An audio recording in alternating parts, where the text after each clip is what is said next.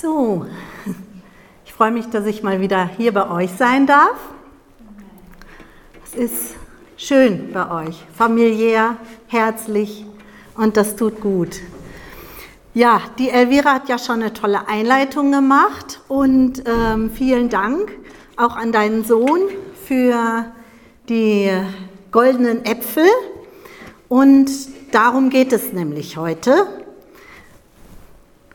Eine silberne Schale mit goldenen Äpfeln. Also hier sind richtig goldene Äpfel und hier sind Golden Delicious Äpfel. Ihr kennt bestimmt diese Sorte. Ne? Eigentlich ist das Englisch und heißt Golden Delicious. Und das heißt übertragen in Deutsch der goldene Köstliche. Klingt gut, ne? Ich schnupper mal. Riecht auch gut. Äpfel sind was Köstliches. Wenn man daran denkt, wie das schmeckt, wie ein richtig schöner, leckerer Apfel schmeckt. Äh, und hier in unserer Region ist es ja auch sehr, äh, gibt es ja sehr viele Äpfel, auch die Streuobstwiesen und ähm, dann weiß man eigentlich viel über Äpfel. Also seitdem wir im mit Lechtern wohnen in Rimbach, äh, weiß ich auch, was Ebbelwoi ist, also Apfelwein, habe ich auch schon probiert, ist lecker. Ähm, ja, was gibt es denn noch für Apfelsorten? Wer kennt denn noch verschiedene Apfelsorten? Elster. Bitte? Boskop. Boskop, die sind ein bisschen sauer, ne? mochte mein Vater immer gerne. Elster. Elster. Was war? Was war? Gala, ne? Genau. Oh, das kenne ich gar nicht. Ja, ich habe hier noch Alkmene, Cox Orange, Geheimrat Dr. Oldenburg. Habe ich noch nie. Aha, kenne ich auch nicht. Goldparmene, Grafensteiner, Jona Goldfiel, glaube ich auch schon. Also gibt richtig viele Sorten. Ne? Ich stelle die jetzt mal wieder hier hin. Was kann man denn alles mit Äpfeln machen? Apfelmus. Apfelmus, genau. Saft. Bitte? Bratäpfel, lecker. Apfelkuchen. Gedeckten, genau, mit Streusel und allem drum und dran, jawohl. Apfelpfannkuchen, Kompott, Apfelwein, Ebbelwoi, genau. Ich habe, das kenne ich nicht, aber ich habe zum Beispiel zu Hause mal gerne Semmelauflauf mit Äpfeln drin gemacht. Früher, schmeckt auch sehr lecker. Also gibt keine Grenzen, was man alles mit Äpfeln machen kann. Und wenn man sich dann da so dran macht oder sowas vor sich hat und genießen darf, das ist schon was Schönes. Also Äpfel haben schon was Tolles. Und auch in unserer Kultur haben die ja auch traditionell eine große Bedeutung. In unseren Festen kommen sie vor. Wir haben gerade vom Bratapfel gehört. Der wird gerne in der Winterzeit, in der Weihnachtszeit gemacht. Ähm, dann äh, kommt er auch in unseren Sprichwörtern vor, zum Beispiel der Apfel fällt nicht weit vom Stamm. Ne? Oder in unseren Märchen, Schneewittchen, kennen wir, ne? Also der Apfel ähm, ist in unserer Kultur sehr bekannt. Aber auch in der Antike spielte der Apfel schon eine große Rolle. Der, äh, Äpfel galten als besonders edel und köstlich im Geschmack, im Duft, im Aussehen. Also jetzt die, der goldene Delicious ist jetzt ein bisschen grünlich, aber wenn der noch, dann noch reifer wird, dann wird er richtig golden. Viele haben richtig schöne rote Bäckchen, also richtig lecker. Äpfel waren früher schon ein Symbol für die Liebe, aber auch für Macht. Und in der Bibel finden wir einen interessanten Vers, der nämlich genau zu unserer Apfelschale passt. Der steht in Sprüche 25, Vers 11. Der König Salomo hat das gesagt. Und zwar, wie goldene Äpfel auf einer silbernen Schale, so ist ein rechtes Wort zur rechten Zeit. Also du hast eben schon von Worten gesprochen, dass unsere Worte nicht immer so gut und recht sind, aber ein goldener Apfel auf einer silbernen Schale, so ist ein rechtes Wort zur rechten Zeit. Also wenn wir jetzt sowas sehen, jetzt stellen wir uns mal vor, die Schale ist jetzt nicht aus Aluminium oder Edelstahl, sondern richtig aus Silber. Also es ist auch richtig kostbar. Ich schätze mal, beim König Salomo auf, auf dem Tisch, da stand eine richtig echte silberne Schale. Das war echtes Silber. Also könnte man jetzt sagen, bei Bares für Rares gibt's, da gibt das einen guten Preis. Ähm, und dann so diese köstlichen Äpfel, da läuft einem schon das Wasser im Mund zusammen. Der König Salomo zieht hierzu diesen Vergleich. Genauso wie diese goldenen Äpfel, wie dieser Golden Delicious, dieser goldene köstliche Apfel in einer echten silbernen kostbaren Schale, genauso ist ein rechtes Wort zur rechten Zeit. Es tut dem gut, der es hört. Man kann es genießen, es baut ihn auf. Er kann vielleicht lange davon zehren. Vielleicht ist es so kostbar, dieses Wort, dass es sein ganzes Leben verändert. Oder in einer angespannten Situation plötzlich Frieden bringt, eine Lösung bringt. So kann ein rechtes Wort zur rechten Zeit sein. Gott hatte Salomo mit unvergleichlicher Weisheit beschenkt. Und Salomo hat genau das erfahren, was das bedeutet, ein rechtes Wort zur rechten Zeit zu sagen, weil er war nämlich sehr weise. Und denken wir mal an die Geschichte von den zwei Prostituierten, die zum König Salomo kommen. Wir stellen uns das mal vor. Zwei Frauen, finster blicken sie drein. Die eine hat ein Baby auf dem Arm, ganz neu geboren, erst ein paar Wochen alt, kommen rein zum König, aufgeregt. Die eine, die, das, die kein Baby auf dem Arm hat, fängt an, König, höre uns an. Wir sind zwei Frauen, wir wohnen im gleichen Haus und wir waren beide gleichzeitig schwanger. Ich habe mein Baby zuerst bekommen. Drei Tage später hat meine Mitbewohnerin ihr Baby bekommen. Und dann ist es passiert. Eines Nachts ist das Baby von der anderen Frau gestorben, weil sie sich draufgelegt hat. Es ist praktisch erstickt. Was hat sie gemacht? Sie ist mit ihrem toten Baby zu mir gekommen und hat mein lebendiges Baby genommen und zu sich ins Bett geholt. Hat vielleicht gedacht, die sind gerade neu geboren, da weiß man das, erkennt man das nicht so genau, welches Kind wem gehört. Die andere Frau, die das Baby im Arm hat, sagt, du stimmt ja gar nicht, du lügst. Das ist mein Kind. Dein Baby ist gestorben. Nein, du lügst. Das ist nicht wahr. Dein Kind ist gestorben. Und so geht das hin und her. Und die Stimmung wird immer aufgeheizter. Der König Salomo sitzt da, schweigt, schaut sich die beiden Frauen an und ich denke, dass er in dem Moment Verbindung zu Gott hatte und Gott gefragt hat, wie kann ich jetzt dieses Problem lösen? Und dann sagt er etwas Ungeheuerliches, eine ungeheuerliche Aufforderung. Er sagt zu den Soldaten, bringt mir ein Schwert. Was passiert jetzt? Wir werden dieses Kind in die Mitte durchschneiden, dann kriegt jeder eine Hälfte. Boah. Die eine Frau, die das Baby nicht, die kein Baby im Arm hat, die sagt, nein, König, bloß nicht, bloß nicht, tu es nicht.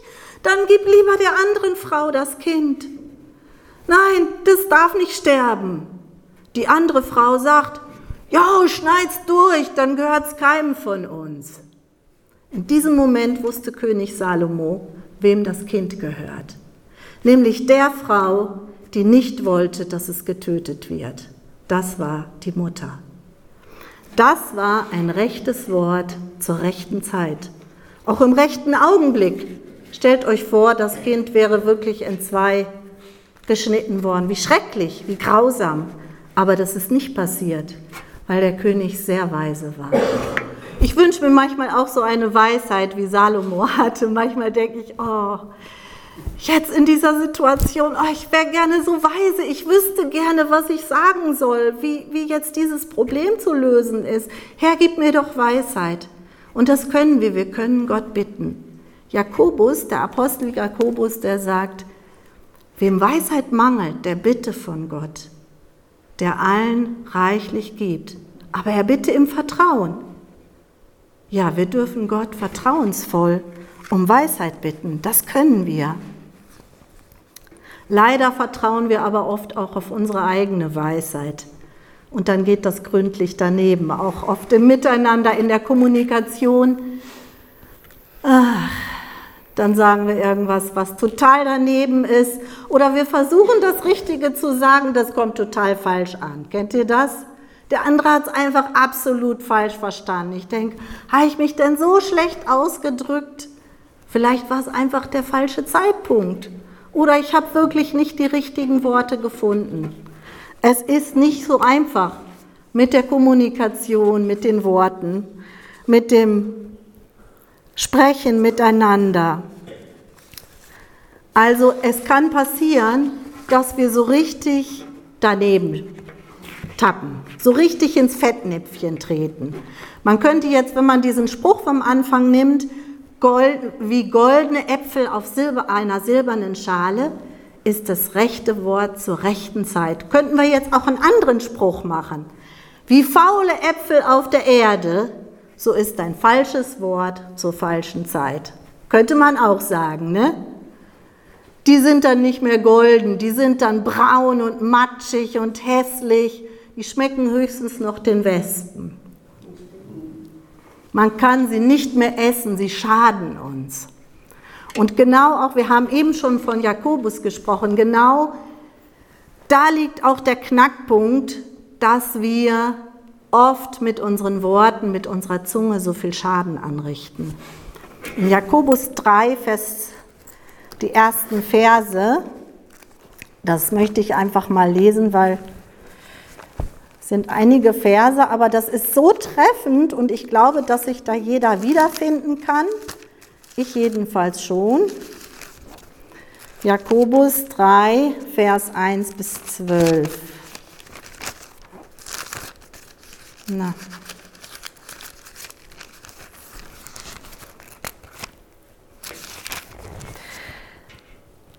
Werdet nicht viele Lehrer, meine Brüder, da ihr wisst, dass wir ein schwereres Urteil empfangen werden. Denn wir alle straucheln oft. Wenn jemand nicht im Wort strauchelt, der ist ein vollkommener Mann, fähig auch den ganzen Leib zu zügeln. Wenn wir aber den Pferden die Zäume in die Mäuler legen, damit sie uns gehorchen, lenken wir auch ihren ganzen Leib. Siehe, auch Schiffe, die so groß und von heftigen Winden getrieben sind, werden durch ein sehr kleines Steuerruder gelenkt, wohin das Trachten des Steuermanns will. So ist auch die Zunge ein kleines Glied und rühmt sich großer Dinge. Siehe, welch ein kleines Feuer, welch einen großen Waldbrand zündet es an. Und die Zunge ist ein Feuer, die Welt der Ungerechtigkeit. Die Zunge zeigt sich unter unseren Gliedern als diejenige, die den ganzen Leib befleckt und den Lauf des Daseins entzündet und von der Hölle entzündet wird. Ganz schön harte Worte, ne? Aber ich glaube, Worte können tatsächlich auch so schlimme Dinge anrichten. Denn jede Art, sowohl der wilden Tiere als der Vögel, sowohl der kriechenden als der Seetiere, wird gebändigt und ist gebändigt worden durch die menschliche Art. Die Zunge aber kann keiner der Menschen bändigen. Sie ist ein unstetes Übel, voll tödlichen Giftes. Mit ihr preisen wir den Herrn und Vater und mit ihr fluchen wir den Menschen, die nach dem Bild Gottes geschaffen worden sind. Mann um Mann, beides gleichzeitig. Aus demselben Mund geht Segen und Fluch hervor. Dies, meine Brüder und Schwestern, sollte nicht so sein. Die Quelle sprudelt doch nicht aus derselben Öffnung das Süße und das Bittere hervor. Kann etwa ein Feigenbaum Oliven hervorbringen oder ein Weinstock Feigen?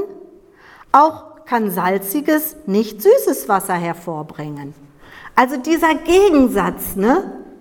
Schlechtes, Gutes, Loben, Fluchen, Gutes Reden, schönes Reden, kritisieren, negativ reden, gedankenlos reden. Also all das steckt in unserem Mund, in unserer Zunge. Das ist schon ganz schön schwierig. Und wie oft ist es mir gegangen, wo ich dachte, Mann, das wollte ich doch nicht sagen. Hm, doch passiert, weil ich es nicht, ich kann meine Zunge nicht bändigen, ich krieg's nicht hin. Ne? Das ist so schwierig. Aber es gibt ja Hoffnung, ne? Gott hilft uns ja auch.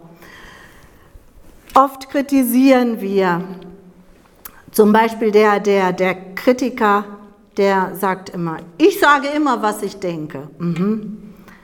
Er denkt, er hätte immer recht und fühlt sich beauftragt, andere zu erziehen und immer auf die Fehler hinzuweisen. Wie, du hast die Fahrprüfung wieder nicht geschafft? Ja, du musst dich mehr anstrengen. Das kann ganz schön wehtun.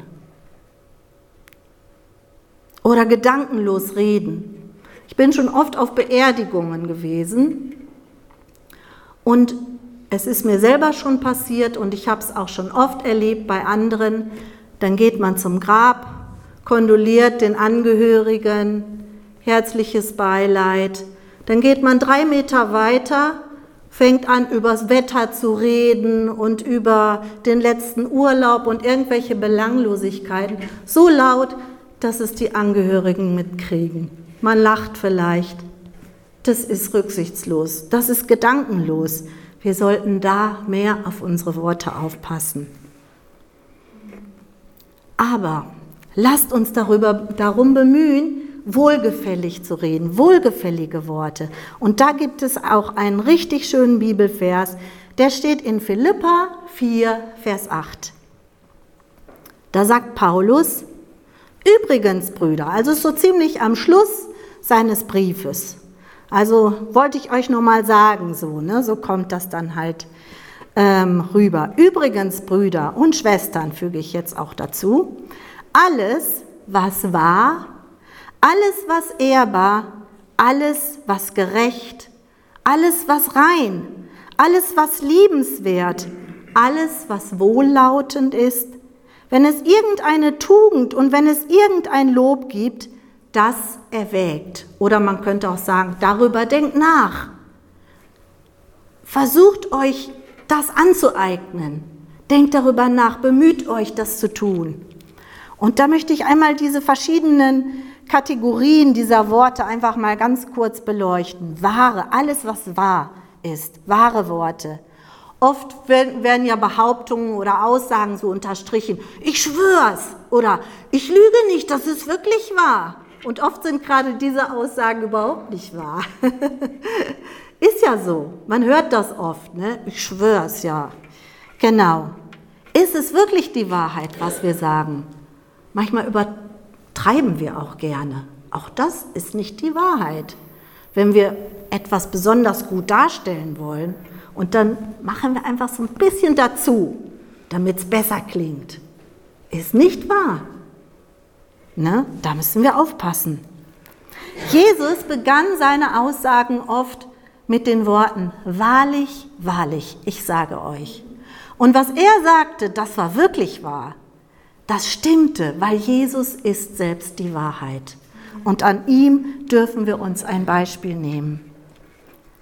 Dann heißt es hier alles, was ehrbar ist. Ehrbare Worte. Was ist das? Das sind Worte, die man auch weitergeben kann, für die man sich nicht schämen muss schimpfen, fluchen oder über andere lästern, das kann man sicher nicht als Erber bezeichnen. Auch schlechte Witze gehören zum Beispiel dazu. Wenn ich aber mit humorvollen Worten dazu beitrage, dass das Leben leichter wird, dass ich über mich selbst lachen kann, dann ist das sicher ehrbar. Gerechte Worte, alles was gerecht ist, sagt Paulus. Gerechte Worte tun dem Nächsten nicht Unrecht. Wie in unserem ersten Vers heißt es ja, die rechten Worte zur rechten Zeit. Es sind Worte, die sich an Jesus ausrichten, weil Jesus die Gerechtigkeit ist. Dann haben wir hier die reinen Worte. Ich glaube, das ist verknüpft mit den ehrbaren Worten. Reine Worte. In gewissen Talkshows, ich weiß nicht, wer gerne Talkshows guckt, es gibt bestimmte Talkshows, da hört man ständig zweideutige Bemerkungen. Lache ich da mit? Alle lachen. Lacht man dann mit? Oder grenze ich mich davon ab? Es gibt Worte, die sind nicht gut, die sind nicht rein. Und da dürfen wir auf unseren Mund, auf unsere Worte aufpassen. Ich habe in meinem Leben schon viele Gedichte und Texte und Festzeitungen, alle sowas geschrieben, die dann irgendwie auf Geburtstagen oder Hochzeiten oder unter Kollegen dann vorgelesen wurden. Und mir war es einfach immer wichtig, nicht irgendwie sowas, ja, sowas unter der Gürtellinie oder so zu schreiben, sondern sauber zu sein, sauber zu bleiben und wenn möglich einen kleinen Hinweis auf Gott zu geben. Und das, denke ich, ist wichtig, dass, wir, dass unsere Worte rein sind. Dann heißt es hier liebenswerte Worte. Ja, was sind liebenswerte Worte? Mensch, du bist aber schick heute, du siehst gut aus. Das ist liebenswert. Oder ich fand es sehr mutig, was du getan hast. Oder du bist mein bester Freund. All das drückt Wertschätzung aus und freut andere und macht andere glücklich. Das ist liebenswert. Und dann sagt Paulus noch, spricht von wohllautenden Worten. Und ich glaube, alles das gehört dazu. Reine Worte, ehrbare Worte, gerechte Worte, all das ist wohllautend. Wohllautend kann aber auch zum Beispiel ein gutes Buch sein, eine Lobesrede, ein Psalm, oder auch das Vaterunser zum Beispiel. Das ist wohllautend, es klingt schön, es tut uns gut, es erbaut uns. Ich kenne Pastoren, denen könnte ich stundenlang zuhören, wenn sie predigen. Die können einfach so gut, klar, abwechslungsreich, leicht verständlich und doch so tief predigen. Das sind wohllautende Worte. Wir können Gott auch darum bitten, so wie David das tat. Lass die Reden meines Mundes und das Sinnen meines Herzens wohlgefällig vor dir sein, Herr, mein Fels und mein Erlöser. Und ich finde es ganz toll, dass wir eben das Lied gesungen haben. Ich kenne das halt als so einen ganz alten Chorus.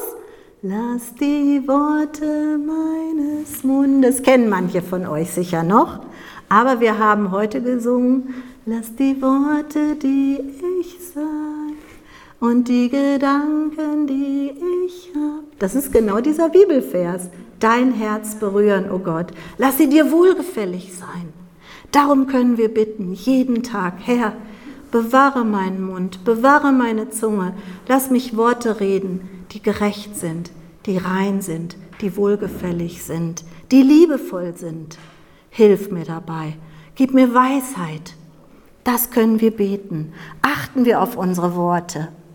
Und wenn wir ab jetzt Äpfel sehen und essen, dann denkt mal an die Worte. ich möchte aber noch einen weiteren Aspekt noch geben, und zwar, es geht nicht nur um unsere Worte, sondern es geht auch um Gottes Worte. Es gab früher immer so ein kleines Heftchen, goldene Worte stand da drauf. Das war so Gold, so, so, so mit so einem goldenen Papier und da waren Bibelverse drin, wichtige Bibelverse. Gottes Worte sind goldene Worte. Und das hier ist ein goldes, Gottes Wort. Die Bibel ist ein goldenes Wort.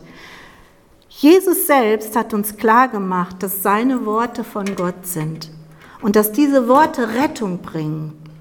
Es war ihm wichtig aufzuzeigen, dass er nur das weitergibt, was Gott ihm aufgetragen hat. In Johannes 12 sagt er, denn ich habe nicht aus mir selbst geredet, sondern der Vater, der mich gesandt hat, er hat mir ein Gebot gegeben, was ich sagen und was ich reden soll.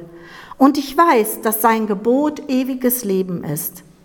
Was ich nun rede, rede ich so, wie mir der Vater gesagt hat. Wenn wir seine Worte hören und Gott glauben, werden wir von Gottes Gericht freigesprochen und dann werden wir ewiges Leben bekommen. Jesus hat gesagt, wer mein Wort hört und glaubt dem, der mich gesandt hat, der hat das ewige Leben. Als Jesus nach einer Rede von ganz vielen Leuten verlassen wurde, da fragt er seine Jünger, wollt ihr jetzt auch weggehen? Was hat Petrus dann gesagt? Herr, wohin sollten wir gehen? Du hast Worte des ewigen Lebens. Bei einer anderen Gelegenheit, da hat Jesus gefragt, ja, was sagen denn die Leute, wer ich bin? Und dann haben sie einiges aufgezählt, Elia oder noch andere. Und was sagt ihr, wer ich bin? Da war es auch wieder Petrus, der sagt, du bist der Christus, der Sohn des lebendigen Gottes. Und da sagt Jesus, glückselig bist du, Simon, denn Fleisch und Blut haben dir das nicht offenbart, sondern mein Vater, der in den Himmeln ist. Und das ist etwas ganz, ganz Starkes und ganz Tolles, dass Gott uns seine Worte offenbaren kann, dass er zu uns reden kann. Nicht nur durch die Bibel, wenn uns Bibelstellen einfallen. Er kann auch durch seinen Geist einfach zu uns reden. Und wir dürfen das empfangen und weitergeben. Ganz besonders auch in Verfolgungssituationen, für Verfolgungszeiten, da hat Jesus gesagt, setzt es nun fest in euren Herzen, nicht vorher darauf zu sinnen, wie ihr euch verantworten sollt, denn ich werde euch Mund und Weisheit geben, der alle eure Widersacher nicht werden widerstehen können. Wow. Gott gibt uns seine Worte in den Mund. Er gibt uns das, was verändert, was Leben bringt. Und das dürfen wir erfahren. Ich weiß nicht, ich glaube, dass jeder von uns das schon erlebt hat. Auch wie Gott einfach durch seinen Geist zu uns gesprochen hat, dass uns etwas Bestimmtes einfiel, ein Wort, eine, ein Bibelvers oder auch etwas, zum Beispiel, geh jetzt dahin oder mach dies oder tu das nicht, eine Warnung. Worte von Gott, die in uns kommen. Und wir dürfen auch seine Worte weitergeben. Die letzten fünf Minuten möchte ich gerne eine Geschichte vorlesen, die mich sehr berührt hat.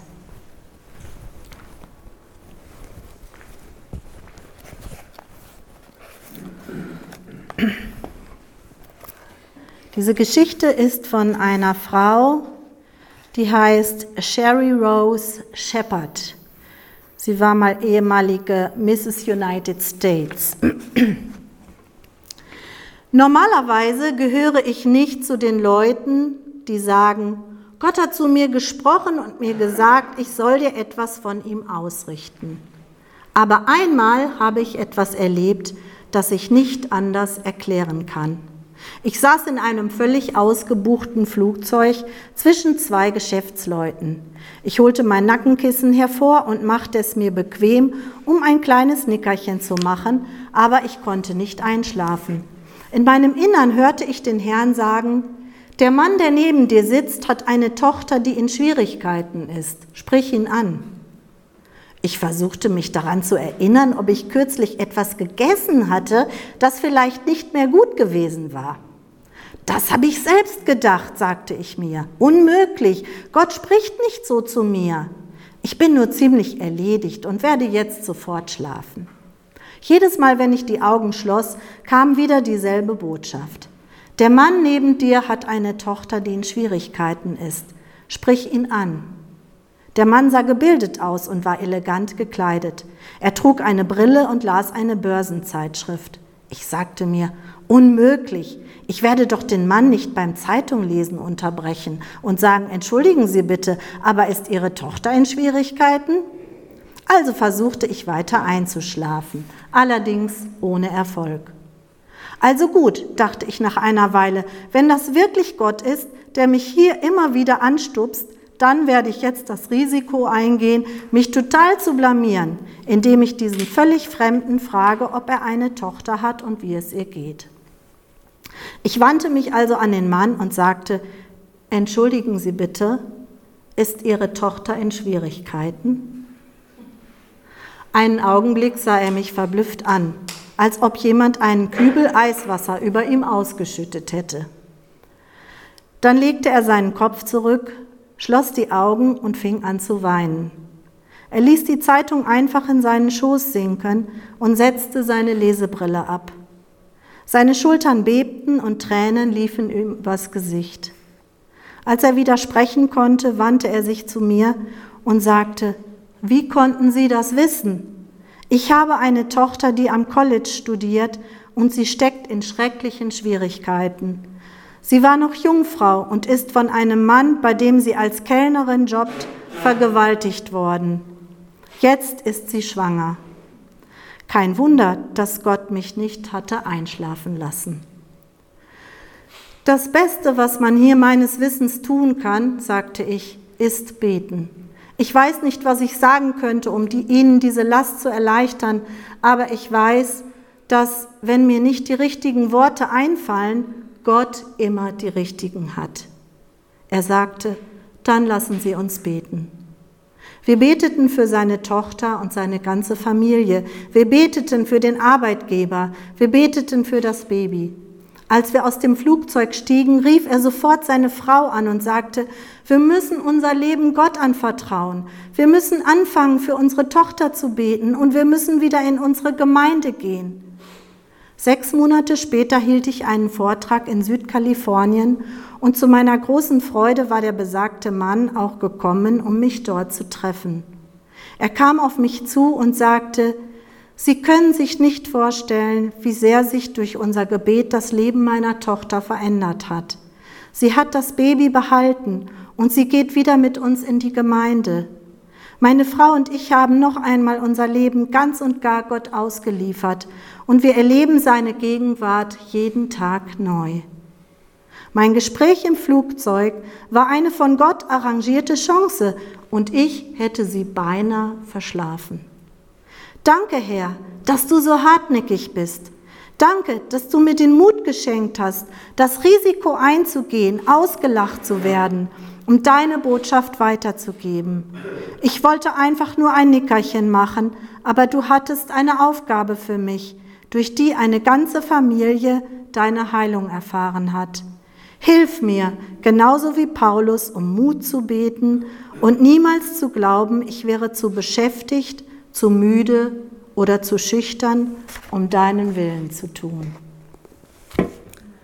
Und das möge auch unser Gebet sein. Das wünsche ich uns, dass wir so etwas erleben dürfen, dass Gott zu uns spricht und dass er durch uns sprechen möchte zu anderen, damit Menschen verändert werden. Denn seine Worte sind Leben, seine Worte sind Rettung und seine Worte sind immer die rechten Worte zur rechten Zeit, goldene Worte.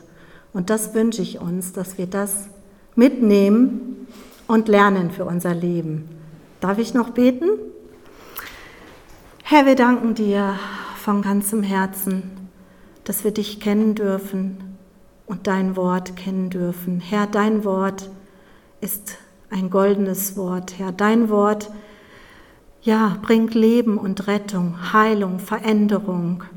Herr, und du möchtest, dass wir unsere Worte nach deinem Wort ausrichten. Hilf uns, so zu reden, wie du geredet hast, Herr Jesus, Hilf uns, liebevoll, ehrbar, rein, wohllautend und gerecht zu reden, andere zu loben, andere, anderen etwas Gutes zu sagen. Herr Jesus, gebrauche du uns. Und ich danke dir, dass du das tust und dass du oft auch durch kleine Worte ganz viel be bewirken kannst. Im Namen Jesu segne ich jeden Einzelnen. Amen. Amen.